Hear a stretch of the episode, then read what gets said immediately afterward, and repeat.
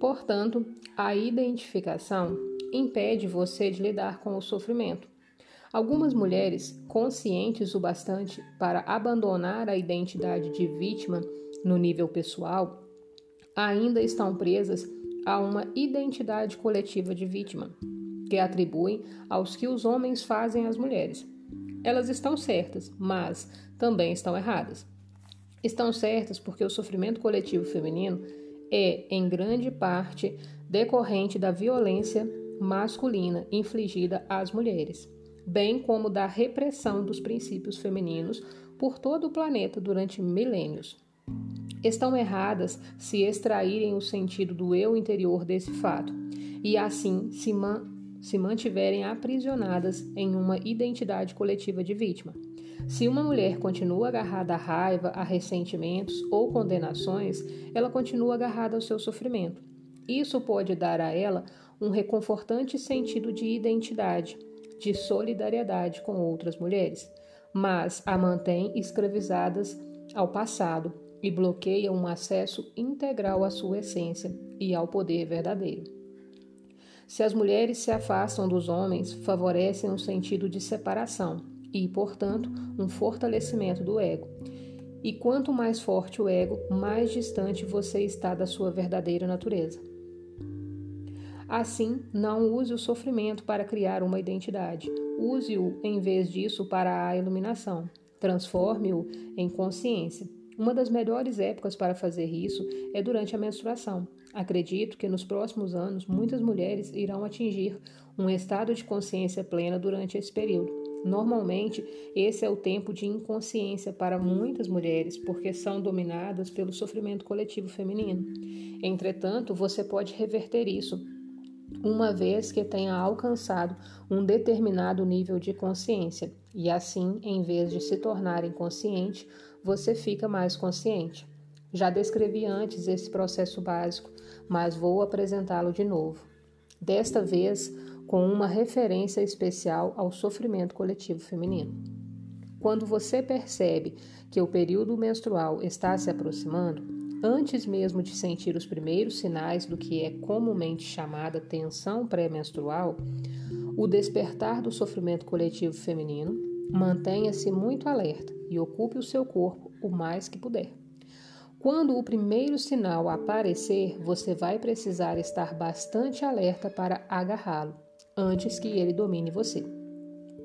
Por exemplo, o primeiro sinal pode ser uma grande e súbita irritação, ou um lampejo de raiva, ou simplesmente um sintoma físico. Seja lá o que for, agarre-o antes que ele domine o seu pensamento ou comportamento. Isso significa simplesmente colocar o foco da sua atenção sobre ele saber que se trata do sofrimento e, ao mesmo tempo, ser o conhecedor do que significa perceber a sua presença consciente e sentir o seu poder. Qualquer emoção cede e se transforma quando colocamos a presença sobre ela. Se for um simples sintoma físico, a atenção que você der a ela vai evitar que se transforme em uma emoção ou em um pensamento. Continue então alerta e espere pelo próximo sinal de sofrimento. Quando ele aparecer, agarre-o de novo, do mesmo jeito que antes. Mais tarde, quando o sofrimento tiver despertado totalmente do seu estado de dormência, você poderá vivenciar uma considerável turbulência em seu espaço interior por uns momentos, talvez por alguns dias. Qualquer que seja a forma que ele tome, esteja presente Dê a ele a sua atenção completa. Observe a turbulência dentro de você. Perceba que ela está lá. Sustente o conhecimento e seja o conhecedor. Lembre-se, não permita que o sofrimento use a sua mente e domine o seu pensamento. Observe-o. Sinta a energia de modo direto dentro do seu corpo. Como você já sabe, a atenção completa significa aceitação completa através de uma atenção continuada e, portanto, da aceitação vem a transformação. O sofrimento se transforma em uma consciência radiante, assim como um pedaço de lenha colocado dentro do fogo se transforma em fogo. A menstruação irá então se tornar não só uma expressão de alegria e realização da sua feminilidade, mas também um tempo sagrado de transformação, quando você faz nascer uma nova consciência. A sua verdadeira natureza então reluz lá fora, tanto em seu aspecto feminino, como a deusa, quanto em seu aspecto transcendental do ser, que ultrapassa a dualidade masculino-feminino. Se o seu parceiro for consciente, pode ajudar você a praticar o que acabei de descrever, sustentando a frequência da intensa presença. Nessa hora em especial, se ele permanecer presente, sempre que você voltar a se identificar inconscientemente com o sofrimento, o que pode e vai acontecer a princípio, você será capaz de se juntar rapidamente a ele no estado de presença. Isso significa que sempre que o sofrimento dominar você, seja durante a menstruação ou em outras ocasiões, o seu parceiro não vai confundi-lo com quem você é.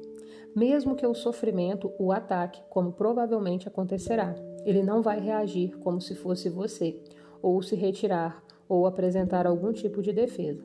Ele vai sustentar o espaço da presença intensa. Nada mais é necessário para a transformação. Em outras vezes, você será capaz de fazer o mesmo por ele ou de ajudá-lo a recuperar a consciência, retirando-o da mente ao desviar a atenção para o aqui e o agora, quando ele ficar identificado com o pensamento. Assim, um campo permanente de energia de alta frequência vai aparecer entre vocês. Nenhuma ilusão, sofrimento, disputa, nada que não seja vocês, nada que não seja amor pode sobreviver dentro dele. Isso significa a realização do divino, o propósito transpessoal do seu relacionamento. Desistindo do relacionamento consigo mesmo. Quando alguém está plenamente consciente, será que tem necessidade de um relacionamento? Um homem ainda se sentirá atraído por uma mulher? Uma mulher se sentirá incompleta sem um homem? Iluminado ou não, o nível da sua identidade com a forma, você não está completo, você é metade do todo. E isso é percebido como a atração homem-mulher. O movimento em direção à polaridade oposta de energia não importa qual seja o seu nível de consciência, mas nesse estado de conexão interior, você percebe essa atração em algum lugar sobre a superfície na periferia da sua vida.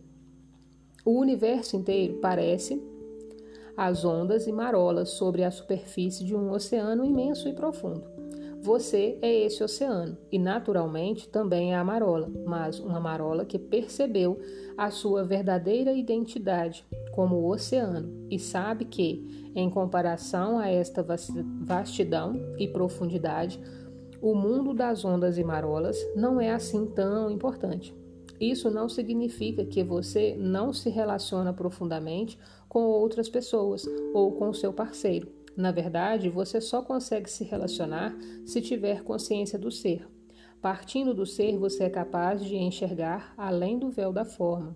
No, ser, homem e mulher são uma unidade. Na sua forma, pode continuar a ter algumas necessidades, mas o ser não tem nenhuma já está completo e inteiro. Se essas necessidades forem preenchidas, será ótimo, mas não faz diferença para o seu estado interior mais profundo. Portanto, caso a necessidade de uma polaridade masculina ou feminina não seja preenchida e perfeitamente possível para uma pessoa iluminada perceber que falta alguma coisa no nível externo e, ao mesmo tempo, sentir-se totalmente completa e satisfeita no nível interno. Na busca da iluminação, ser homossexual serve de vantagem, de obstáculo ou não faz qualquer diferença? Ao se aproximar da idade adulta, a incerteza da sexualidade, seguida da percepção que você é diferente dos outros, pode forçar uma desidentificação dos padrões socialmente condicionados de pensamento e comportamento.